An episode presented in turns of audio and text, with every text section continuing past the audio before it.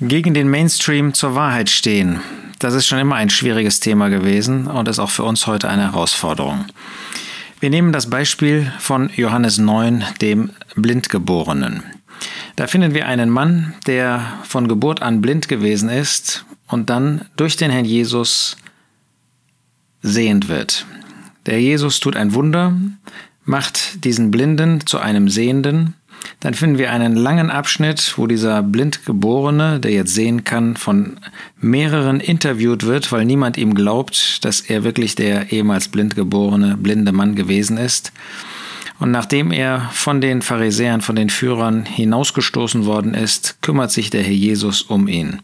Wir finden also, wie der Herr Jesus als der Retter und der Hirte in diesem Kapitel Johannes 9 auftritt und uns zeigt, wie seine Fürsorge nicht nur unsere Rettung bewirkt, sondern auch nach unserer Rettung immer für uns tätig ist. Wir schauen uns vier Punkte in diesem Kapitel an. Erstens, wie der Herr Jesus gehandelt hat. Zweitens, wie die Pharisäer tätig waren, die dem, die Meinung bestimmt haben und damit nicht dulden wollten, dass irgendeine andere Meinung irgendwie zur Sprache kommt.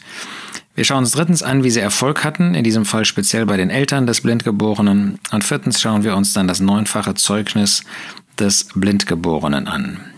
Nun zuerst zu dem Herrn Jesus.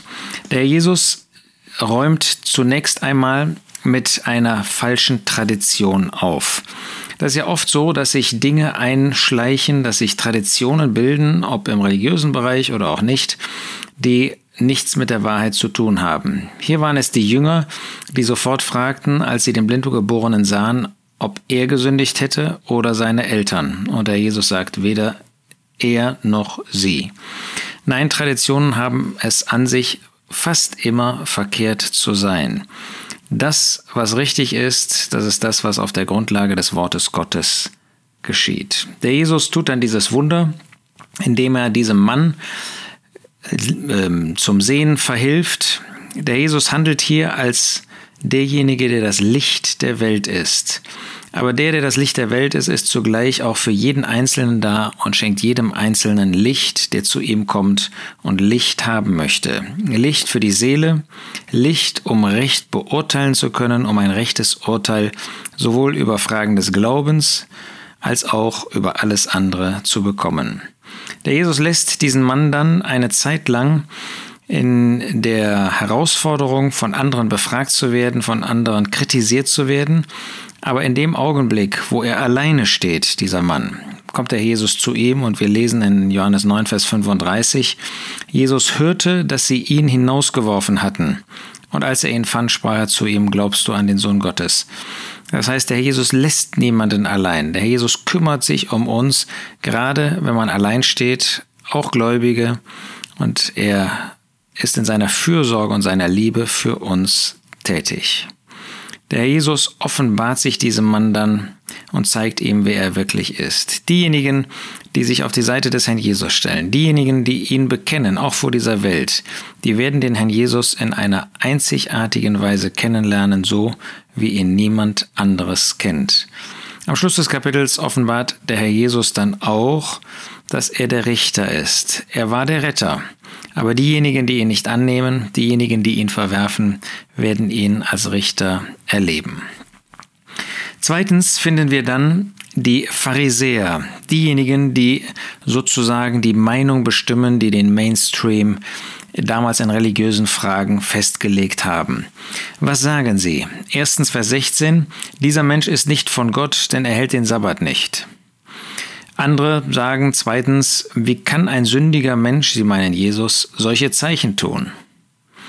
Dann finden wir drittens, dass die Juden deshalb nicht von dem Mann glaubten, dass er blind gewesen sei und sehend geworden war.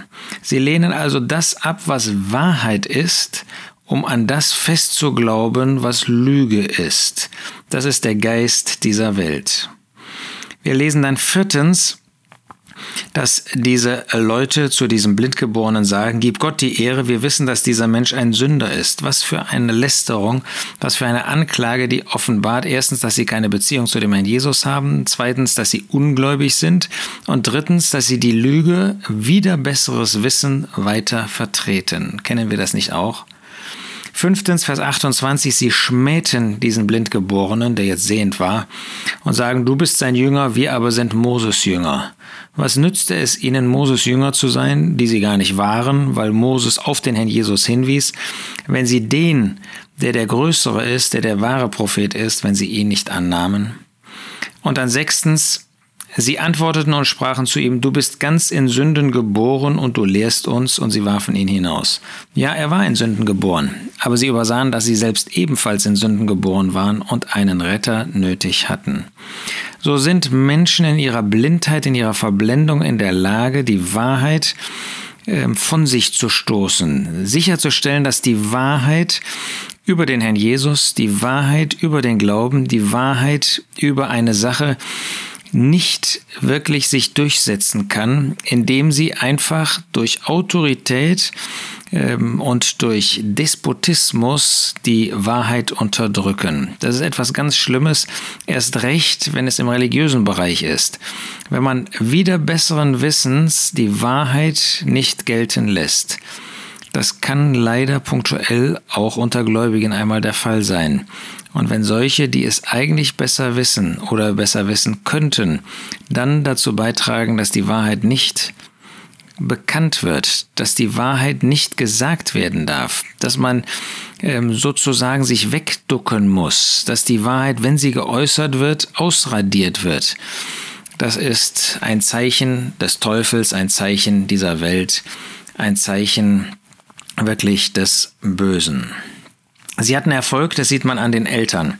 Denn was solche Menschen erreichen, ist, dass andere Angst haben. Angst haben, die Wahrheit zu sagen, Angst haben, zur Wahrheit zu stehen und in dem Glaubenssinn auch den Glauben zu bezeugen. Die Eltern wurden gefragt, ähm, ob das wirklich derjenige gewesen sei, der als Blinder geboren worden war. Und dann sagen sie, wir wissen, dass dieser unser Sohn ist und dass er blind geboren wurde. Wie er aber jetzt sieht, wissen wir nicht. Oder wer seine Augen, seine Augen aufgetan hat, wissen wir nicht. Fragt ihn. Er ist mündig. Dies sagten seine Eltern, weil sie die Juden fürchteten. Denn sie waren übereingekommen, dass wenn jemand ihn als Christus bekennen würde, er aus der Synagoge ausgeschlossen werden sollte. Da war ein solcher Angstmechanismus eingesetzt worden. Man hatte eine solche, einen solchen Druck ausgeübt, dass man zu der offensichtlichen Wahrheit nicht mehr stehen konnte. Und das ist etwas Furchtbares. Besonders schlimm natürlich, wenn es darum geht, dass man den Glauben nicht bekennt. Sind wir vielleicht auch so feige wie diese Eltern? Dieser Mann, der selber Gegenstand des Handelns, des Wirkens des Herrn geworden ist, war ganz anders. Er ist unser Vorbild. Die Eltern sind mahnend, ein mahnendes und warnendes Beispiel für uns. Die Pharisäer sind ein abschreckendes Beispiel für uns. Dieser Mann ist wirklich ein Vorbild.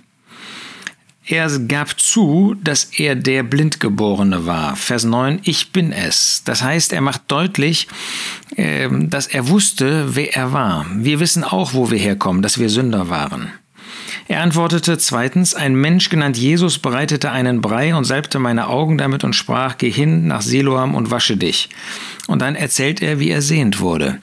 Das heißt, er bekennt, er bezeugt die Errettung und das gegen den Widerstand der Juden, der Führer. Er sagt drittens, er wiederholt das, er legte mir einen Brei auf die Augen und ich wusch mich und ich sehe. Das heißt, er bekennt, dass er jetzt sieht, was er vorher nicht sah. Dass er jetzt in der Lage ist, Christus zu sehen und den Glauben anzunehmen, was früher nicht war. Er steht zu der Wahrheit, trotz des Drucks der anderen. Deshalb sagt er viertens, er ist ein Prophet. Er hat viel mehr erkannt als alle diese anderen zusammen. Er sah, dass der Jesus mehr war als nur ein Mensch, dass er ein Prophet war, der das, was er gesagt hatte, auch einhielt und bei dem das, was er vorhersagte, auch wahr war. Dann in Vers 25 fünftens, Ob er ein Sünder ist, weiß ich nicht. Das konnte er nicht beurteilen. Eins weiß ich, dass ich blind war und jetzt sehe. Diese Menschen konnten ihn nicht abbringen davon, die Wahrheit zu sagen. Er blieb bei der Wahrheit, auch wenn es ihn vielleicht das Leben kostete oder dass er aus der Synagoge hinausgeworfen wurde. Dann kann er sogar ihnen sagen, wollt ihr etwa auch seine Jünger werden? Weil sie immer noch ablehnend waren, aber immer noch fragten, äh, war er es wirklich, wie hat er das getan? Und so lässt er sich nicht einschüchtern. Der Glaube lässt sich nicht einschüchtern, sondern bleibt bei der Wahrheit. Siebtens, hierbei ist es doch erstaunlich, sagt er, dass ihr nicht wisst, woher er ist, und doch hat er meine Augen aufgetan.